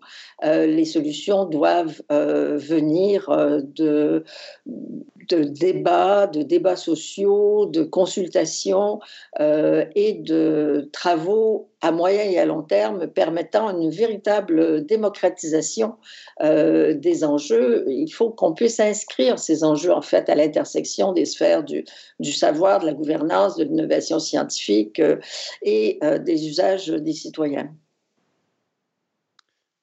Et comme vous dites, ça peut peut plus venir d'en haut. Euh, c'est vraiment intéressant. Donc le colloque se propose, j'imagine, d'interpeller euh, les, citoyens, de les écouter, pas seulement de les sensibiliser, mais aussi de les écouter, peut-être, et de, de, remonter les préoccupations du public. Euh, dans la mesure où on travaille tous euh, avec des citoyens, oui, on en parlera. Sauf que je vous dirais que le colloque de l'ACFAS, euh, paradoxalement, compte tenu des coûts, euh, n'est pas toujours le meilleur lieu pour des grands débats avec les citoyens directement. Donc, j'ai l'impression que ça va être différé pour cet aspect-là. Ceci dit, il y a une préoccupation euh, très claire pour tout le monde concernant ces enjeux-là. Mais je vais vous donner des exemples un peu plus concrets, hein, parce que vous vous dites, oui, mais de quoi vous allez parler? À titre d'exemple, sur les pesticides, bon, il y a un dossier qui a fait encore la manchette aujourd'hui, euh, celui du second procès aux États-Unis. Vous savez qu'il y a plus de 11 000 personnes souffrant d'un cancer non hodgkinien euh, qui euh, sont dans, des poursuites en cours contre Monsanto Bayer parce qu'elles ce sont des personnes qui ont un cancer non hodgkinien qu'elles attribuent au Roundup le plus important pesticide euh, utilisé au monde, hein, ce qu'on appelle les, herbicides à base de glyphosate. Or, euh, au Canada, euh, alors qu'il y a eu une des batailles très importantes en Europe pour limiter la, la reconduction du glyphosate à 5 ans, et encore, on vient de se rendre compte l'an dernier que ça s'est fait sur la base de plagiat massif des textes de Monsanto par les instances réglementaires, ce qui est sorti dans la grande presse, donc je ne vous apprends rien. Euh, bah, au Canada, on a reconduit pour 15 ans. Et euh, il y a des principes élémentaires en démocratie selon lesquels euh, il n'est pas particulièrement pertinent que les mêmes acteurs soient ceux qui bénéficient des évaluations et des technologies, soit ceux qui les proposent et soit ceux qui, en quelque sorte, sont invités à en assurer en partie l'administration. Or, on s'aperçoit qu'actuellement, non seulement on a reconduit pour 15 ans, c'est-à-dire trois fois plus qu'en Europe, mais euh, il y a des pratiques agricoles qui font en sorte que euh, l'Europe, par exemple l'Italie, refuse des, cargaisons de blé dur euh, envoyées en, Italie. Une compagnie comme Barilla, principale compagnie de pâtes au monde, refuse ces cargaisons parce qu'il y a trop d'herbicides à base de glyphosate sous forme de résidus. Dans, donc, on, voit à quel point ça touche à la fois des questions de commerce international, à la fois des questions de santé, à la fois des questions de risque, à la fois des questions de, euh, je dirais, d'érosion euh, de, la pratique scientifique habituelle euh, qui est marquée cette fois-ci par un nombre important de tricheries qui ont été révélées notamment par les Monsanto Papers.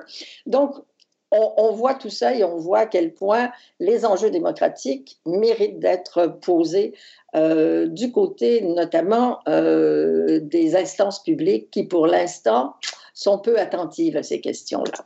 Euh, elles sont peu attentives notamment parce qu'au Canada, vous le savez peut-être, nous sommes le premier pays au monde à avoir, par exemple, du saumon transgénique dans nos assiettes à notre insu, hein, depuis plus d'un an et demi. C'est surtout au Québec.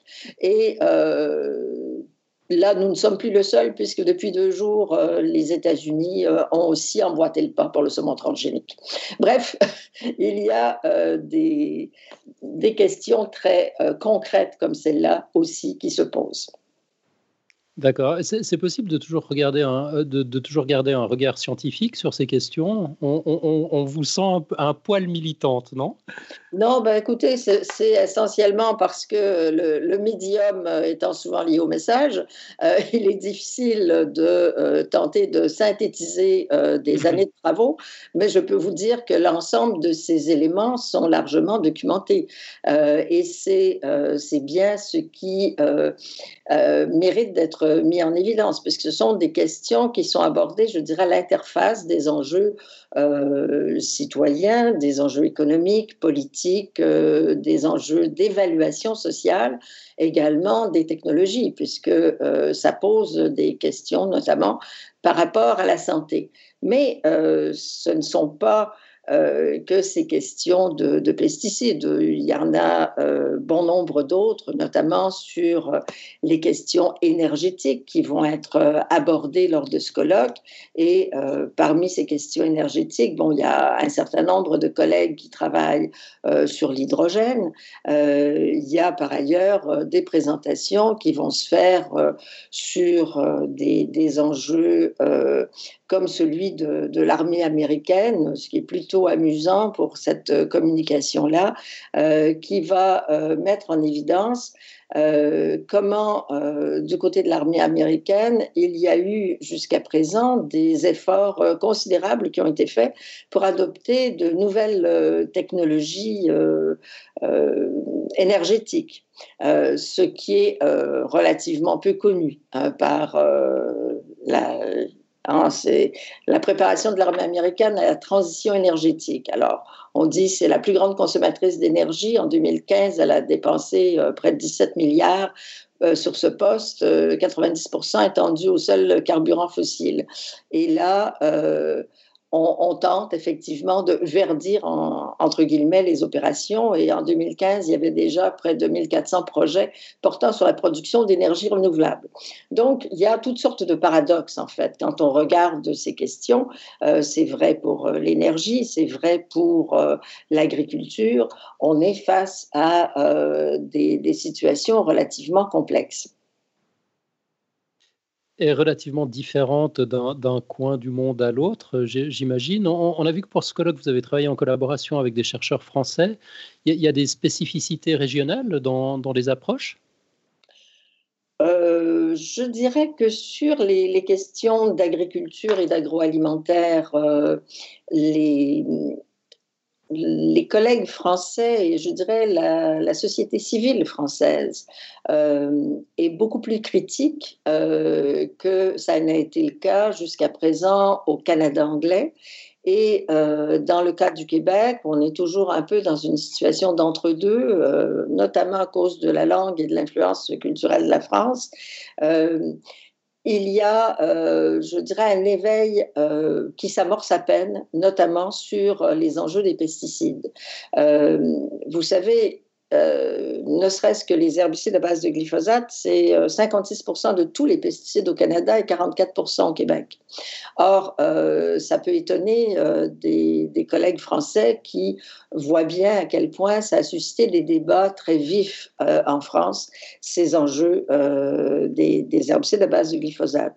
Du côté des stratégies énergétiques, Évidemment, euh, bon, il y a quelques projets actuellement en France sur euh, euh, la feuille de route dédiée à l'hydrogène dans le cadre de transition énergétique des, des pays et des territoires, mais c'est un domaine qui est beaucoup moins développé au Québec pour une raison notamment relativement simple, c'est la euh, l'abondance euh, d'énergie hydroélectrique, on a d'une certaine façon euh, une chance relative. Ceci dit, il y aura un examen critique de je dirais, des, politiques énergétiques euh, du Québec euh, qui méritent euh, d'être faites. Et donc, il y aura au moins deux interventions qui seront faites par des collègues québécois sur l'analyse critique des stratégies énergétiques. Autrement dit, c'est pas parce que on, dispose de ressources un peu moins polluantes que le charbon, ou moins risqué que le nucléaire, que pour autant tout est rose. il y a des efforts colossaux qui méritent d'être faits dans ce secteur-là. Ok, ben voilà un colloque qui promet lui aussi d'être super intéressant. Euh, Claire, est-ce qu'on a des questions dans la chatroom? Non, j'en ai pas vu passer. Ok. Alors, si vous êtes d'accord, je vous propose qu'on continue cette émission sous forme de, conversation. Euh, donc, Dave est, toujours avec nous. Et j'aimerais vous demander à, tous les deux euh, ce que vous attendez euh, de, ce genre de rencontre, vous en tant que, en tant que chercheur, en tant que, en, tant que, penseur intellectuel, vous réfléchissez à, ces problématiques, vous les regardez euh, enfin, vous, avez une, une perspective, euh, je dirais, assez, euh, assez high level. Vous vous posez des questions qu'on ne se pose pas forcément tous les jours dans, notre quotidien. est-ce que. Enfin, ma, question, c'est est-ce que ce genre de rencontre vous aide à, affiner votre, votre réflexion ou peut-être à la, recadrer? Que finalement ces rencontres ont aussi un impact euh, sur, euh, sur vos travaux et sur, euh, sur vos recherches Louise, peut-être je, peux commencer à répondre. Euh, oui, sinon on ne se donnerait pas tout ce mal-là. Euh, et donc, euh, il est évident que ça a des impacts.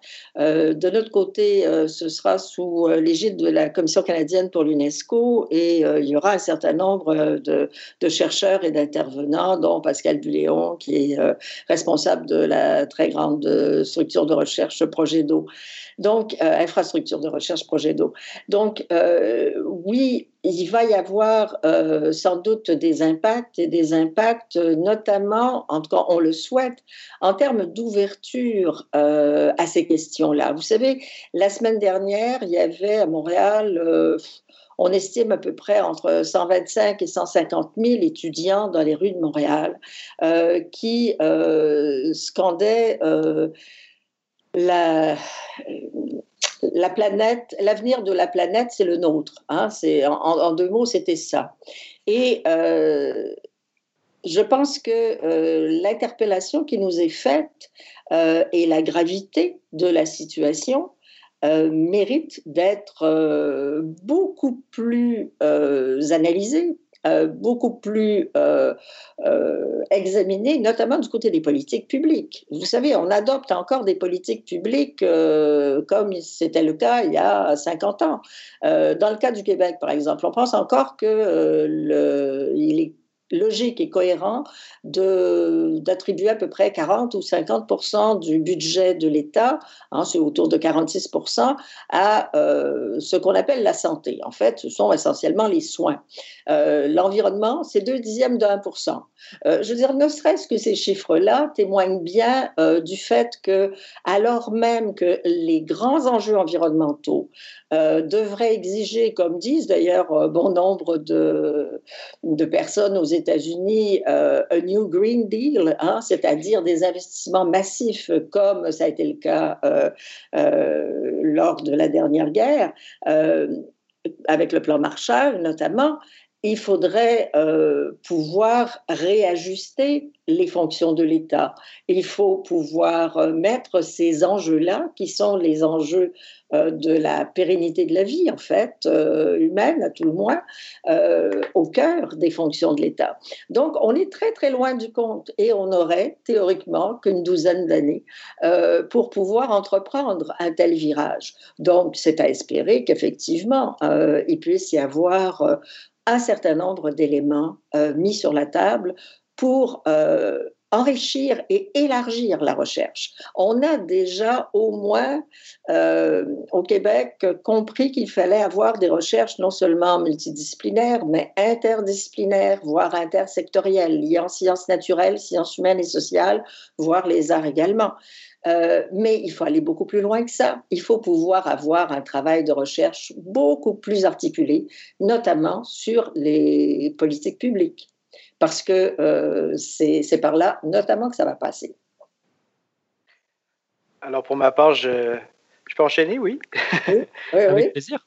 Oui, pour ma part, je dirais, je partage totalement les constats euh, et les critiques d'ailleurs aussi de Mme Van euh, bien sûr, mon sujet est beaucoup moins fondamental et important que l'environnement et les changements climatiques.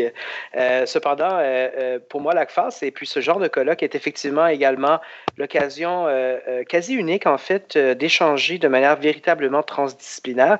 Alors, dans notre colloque en, deux jours, il y aura des gens de sept ou huit disciplines différentes qui vont communiquer habituellement, euh, il est très difficile euh, de trouver des endroits euh, structurels pour faire ces rencontres. Et l'ACFAS est là depuis toujours pour faire cela. Et c'est souvent le moment, l'acte de naissance de futurs laboratoires euh, novateurs, euh, qui ont des approches différentes. Alors pour nous, la c'est vraiment une institution importante aussi de valorisation de la recherche scientifique francophone. Alors c'est vraiment un enjeu très important euh, en Amérique du Nord en particulier. Et puis pour toutes ces raisons-là, pour, moi en tout cas, l'ACFAS, ça reste quelque chose de, vraiment important. Et puis aussi cette ouverture d'esprit-là d'avoir accepté un colloque sur la robotique sexuelle, c'est quand même quelque chose. Et, moi, j'ajouterais que euh, euh, en France, je siège sur euh, le réseau national des maisons de recherche en sciences humaines. Et euh, je dis souvent aux collègues à quel point euh, ça me semblerait intéressant qu'on puisse euh, stimuler davantage les échanges. En fait, il y a bon nombre de collègues français qui viennent tous les ans à l'ACFAS, mais néanmoins, la possibilité d'élargir ces questions-là et de faire en sorte que les sciences humaines et sociales, qui trop souvent dans des recherches bon, du type de celles dont je parle, hein, c'est-à-dire sur le vivant, sur l'environnement, etc., sont souvent, euh, je dirais, ajoutées en fin de course, hein, comme euh, un supplément d'âme, comme un peu de dentelle. Euh, mais alors que poser les questions à partir de ces problématiques de sciences humaines et sociales, c'est aussi très important. Et euh, il me semble fondamental de faire en sorte qu'il y ait euh, beaucoup plus de euh, possibilités de travaux à moyen et à long terme, réunissant des équipes venant de tous les horizons. dans le, le CREPA, le, collectif de recherche sur les éco-santé sur les pesticides, les politiques et les alternatives. Vous voyez, on, voit tous les aspects. Euh, bah, il y a des médecins, il y a des biologistes, il y a des agronomes, il y a euh, des gens vraiment euh, là aussi de tous les horizons. Et au colloque, il y aura facilement une bonne quinzaine de personnes d'horizons différents, dont des juristes. il y a Émilie Gaillard, qui est juriste, qui a amorcé des travaux il y a déjà plusieurs, plusieurs années sur euh, le droit des générations futures, euh, viendra faire de communication et euh, le colloque ouvrira aussi sur la question de la déclaration des droits de l'humanité des générations futures qui a été présentée il y a deux ans lors de la clôture de COP 21 à, à l'ONU et qui a pour vocation de pouvoir compléter la Déclaration des droits de l'homme, ce qui serait euh, tout à fait pertinent. Et actuellement, il y a tout un mouvement pour faire en sorte qu'il y ait davantage de dirais, de prise en compte de ces questions-là, parce que ce ne sont pas que des manifestations qui vont pouvoir faire la différence, euh, ce sont des transformations à tous les niveaux de la société. Et je pense que euh, des endroits comme l'ACFAS, euh, c'est un élément parmi tant d'autres pour élargir ces débats qui concernent le commun des mortels. Mmh vous y participez chaque année, tous les deux? Oh, parfois je prends des vacances, mais parce qu'il y a autre chose. Mais, vous êtes une habituée. Euh, oui, j'ai dû organiser, je ne sais pas, sept ou huit euh, colloques différents. Et, euh, ah ouais. Oui, ça arrive souvent qu'on y participe, oui. Aider C'est la même chose pour moi. Parfois, on, c'est une tradition, une coutume. On s'attend toujours à aller à la face à chaque année, mais parfois on prend une vacance. Euh, mais moi aussi, j'ai participé à 7 ou 8 colloques, colloques scientifiques depuis, euh, depuis euh, la maîtrise. En fait, c'est souvent aussi l'occasion pour les chercheurs francophones du Québec de présenter leur première communication scientifique. Ah, L'ACFAS valorise beaucoup le fait que les jeunes chercheurs soient intégrés dans les colloques. D'ailleurs, dans notre propre colloque, il y aura une jeune chercheuse à la maîtrise, il y aura des chercheurs au doctorat, et pas seulement donc des, euh, des experts, des professeurs euh, euh, et ainsi de suite qui sont déjà, qui sont déjà bien connus. Mm. Et, puis, oui, pardon Oui, j'ajouterais que euh, les, thématiques de recherche, euh, dans la mesure où il y a un volet euh, sur les colloques intersectoriels, ça permet d'aller au-delà des sujets un peu convenus. Hein. il y a trois ou quatre ans, je travaillais avec des, des collègues qui sont d'abord et avant tout des architectes, des urbanistes. On avait un grand projet sur les toits, Paris, Chicago, Montréal. Euh, alors vous voyez, j'ai travaillé dans des domaines très très différents et euh, c'était euh, tout à fait intéressant de pouvoir poser ces questions-là largement. Il y a une liberté euh, à la face euh, qui est euh, très bienvenue et qui permet d'innover par rapport à un bon nombre de domaines de recherche. Génial. Et puis, Eléa, Eléa, une question? Euh, j'ai peut-être une question euh, un peu historique. En fait, l'ACFAS regroupe vraiment beaucoup de sociétés scientifiques. Est-ce que dès l'origine, c'est quelque chose qui a permis de regrouper les sciences ensemble? C'est-à-dire, il y a 80 ans, est-ce que ça fonctionnait déjà comme ça? Parce que moi, j'ai euh, un peu la sensation en France que chaque institut reste un peu dans, son coin et qu'on n'a pas vraiment d'équivalent de, ça. Donc, comment ça a fonctionné dès le début? Je ne sais pas si vous, si vous avez des éléments de réponse là-dessus Je pense que personne n'était là il y a 80 ans. non, bien sûr, mais euh, sur, euh, sur les perspectives historiques, je ne sais pas, peut-être que vous avez plus de recul en ayant organisé des, des événements dans ce, dans ce congrès. Euh. Et, peut-être la tradition canadienne par rapport à la tradition française quant à l'interdisciplinarité?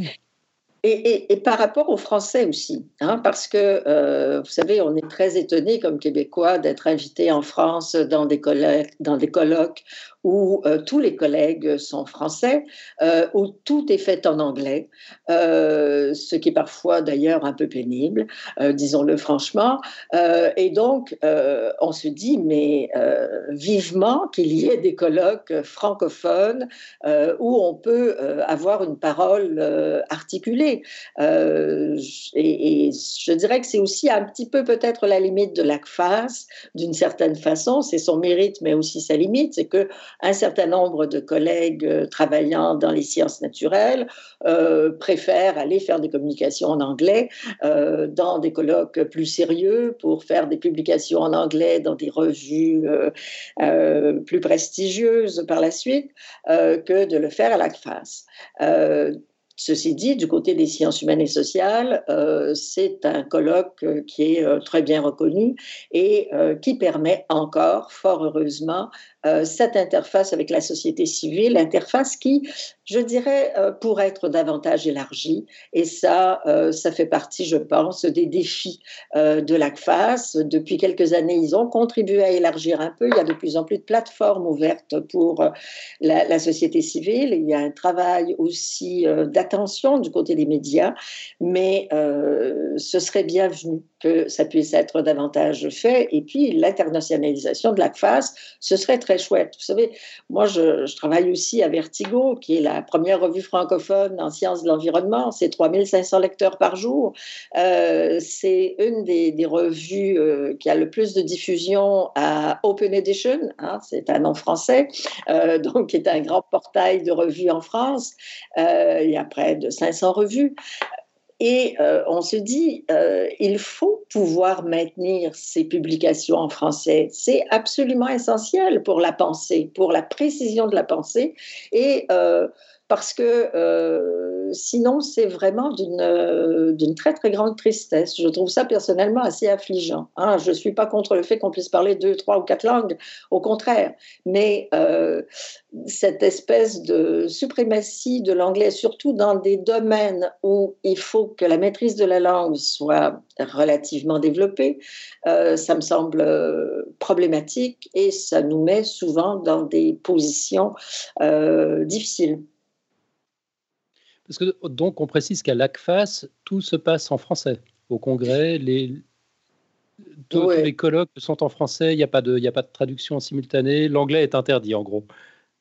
Bah, je ne dirais pas interdit. Je veux dire, on a toujours quelques exceptions. Il y a toujours euh, quelqu'un qui va venir euh, faire euh, une présentation où il va y avoir des diapos en, français si la personne n'est pas très à l'aise avec le français. Donc, mhm. on, est tolérant. Mais c'est essentiellement français, oui.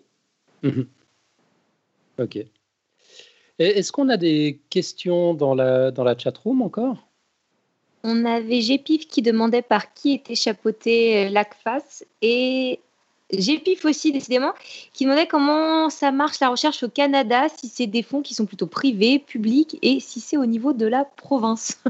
Ah, bah, je, peux, je peux donner un, une première réponse. Il y a trois grands organismes de recherche au Canada et trois grands organismes publics euh, au Québec. Euh, la structuration est à peu près la même, c'est-à-dire un grand organisme sur la recherche biomédicale, euh, sur les sciences technologies et sur sciences humaines. Alors, il y en a trois euh, au Canada, il y en a trois au Québec qui reprennent un peu ce même euh, cadrage-là. par ailleurs, il y a des recherches qui sont financées par des ministères et il y a également de la recherche financée par le secteur privé et par quelques fondations.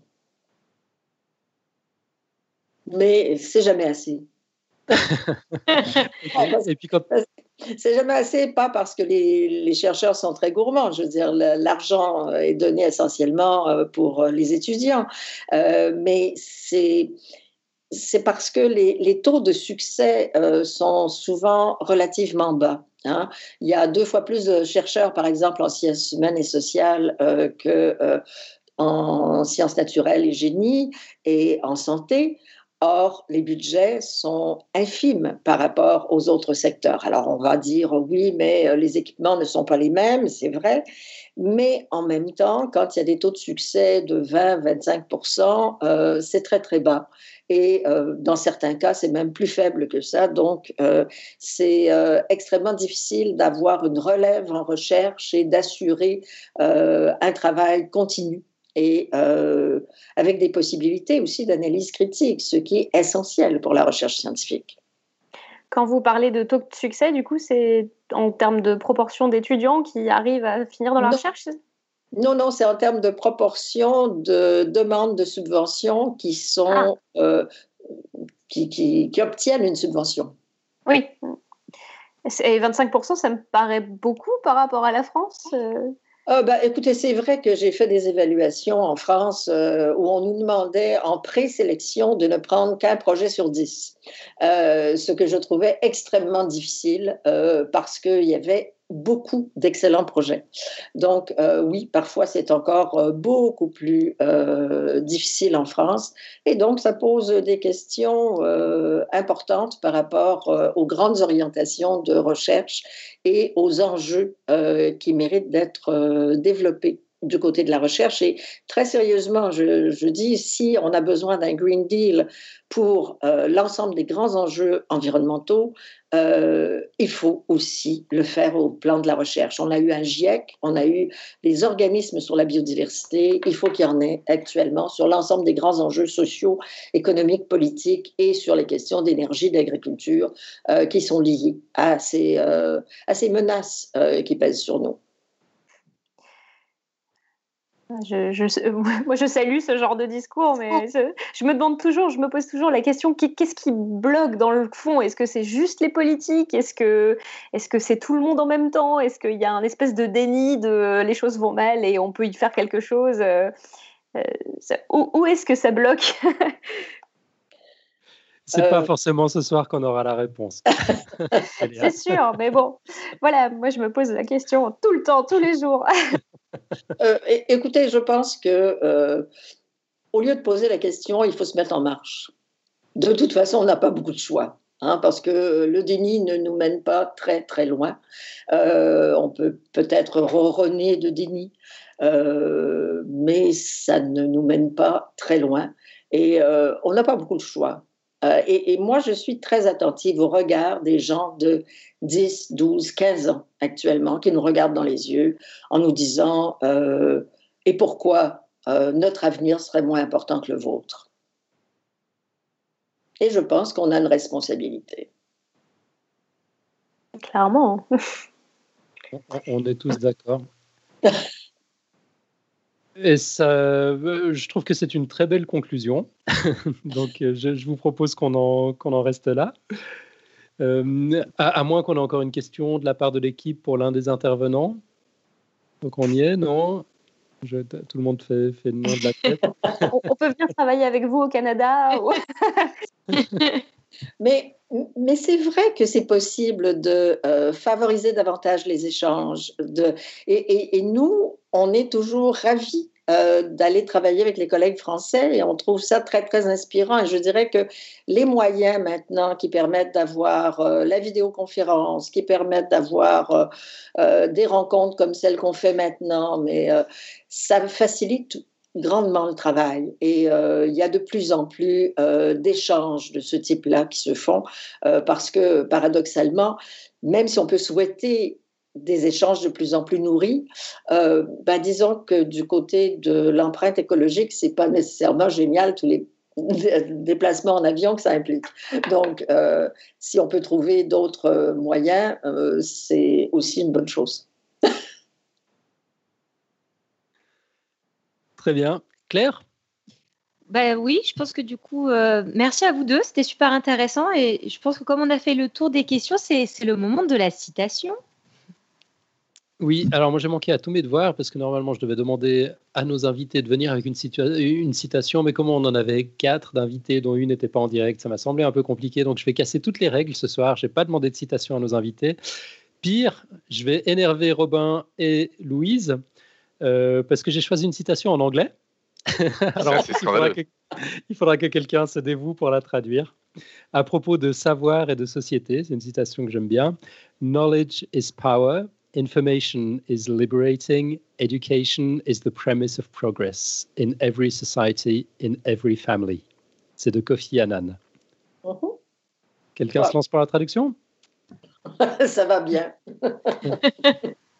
ok, donc en gros, ça dit euh, le, savoir, c'est du pouvoir. L'information informée, c'est libéré.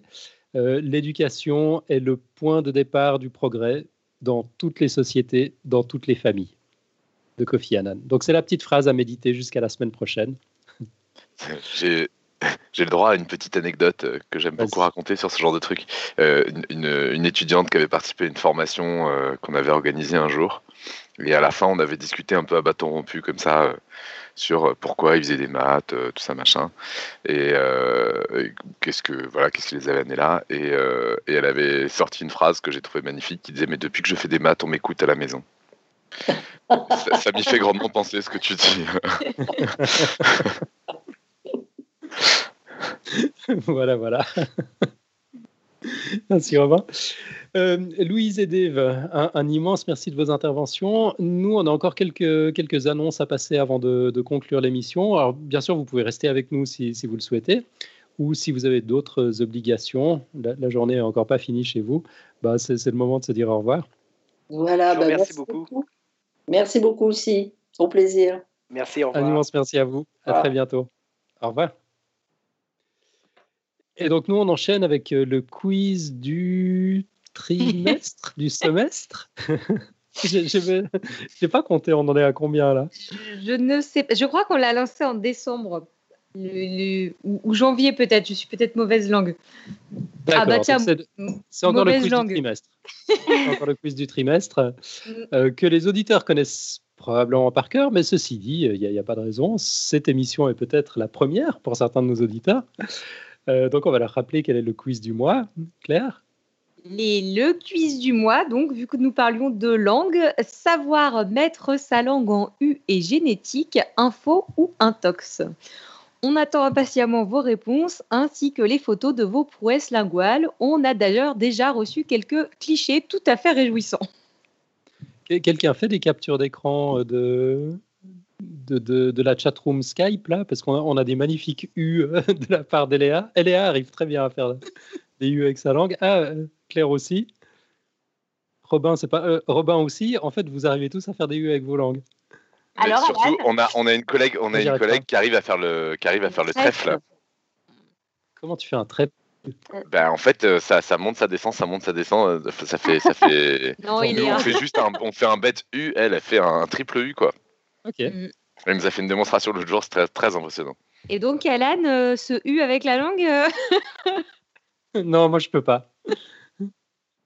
Et, et Dieu sait que j'ai essayé aussi. Donc je, je suis plutôt, plutôt partisan de la théorie euh, innée plutôt qu'acquis, mais, mais j'en sais rien. Et euh, on, on pourra aussi faire un, un deuxième truc sur le fait de pouvoir toucher le bout de son nez avec sa langue aussi, parce que ça, c'est une grosse frustration dans ma vie aussi.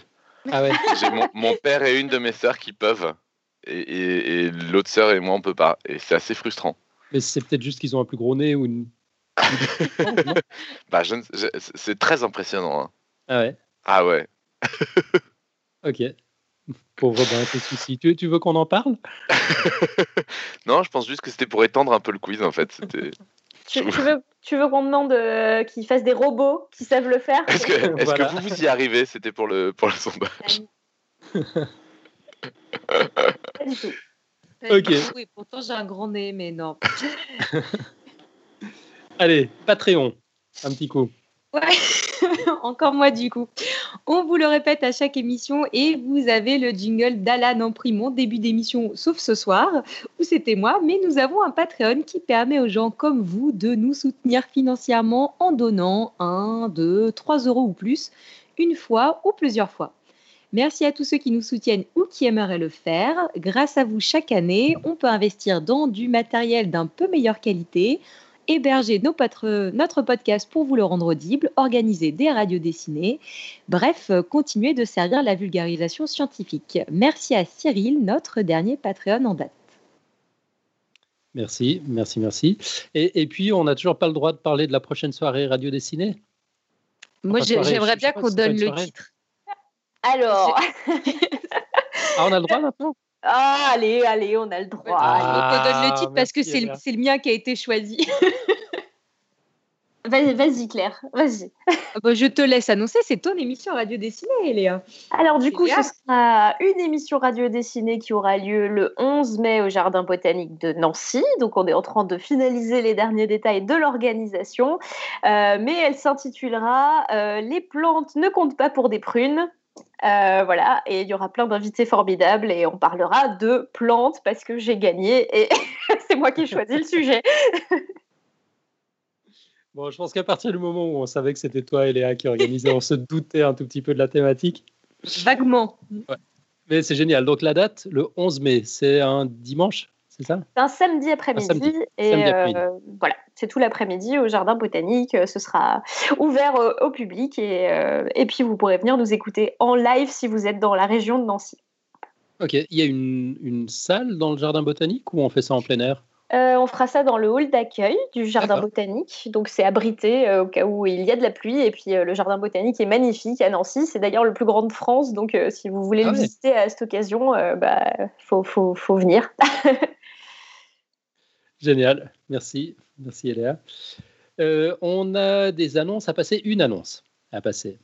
Oui, on relaie un message de Dounia, vice-présidente du Café des Sciences, parce que la science rime aussi avec beauté, créativité et émerveillement.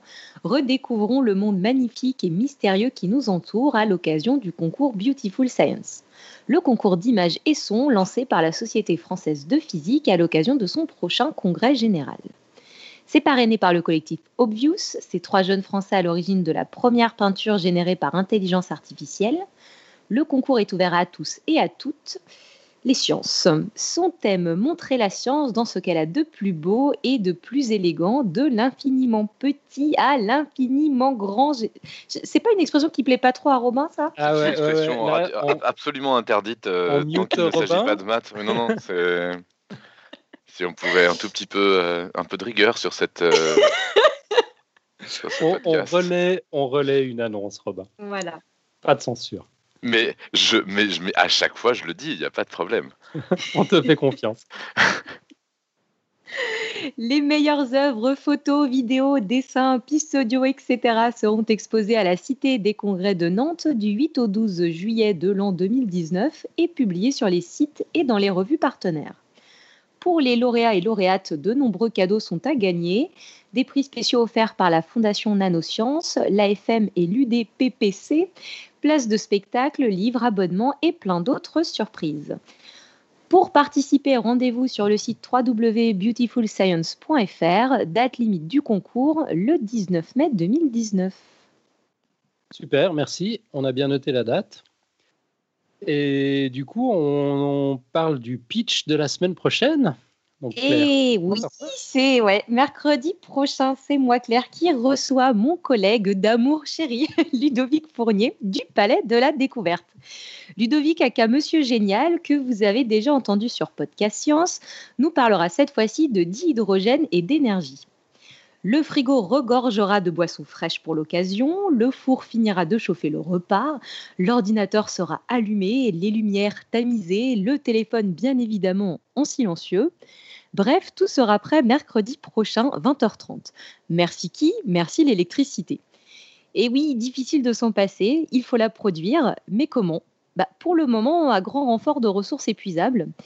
Avec des ressources renouvelables, ce serait mieux pour la planète. Le dihydrogène pourrait-il être la clé? Eh bien, on en discute mercredi prochain. Magnifique. Quand, tu as commencé avec ta lumière tamisée, tout ça, je pensais que vous alliez inviter des robots aussi, tant qu'à faire. Mais... Le Wally sera également ici.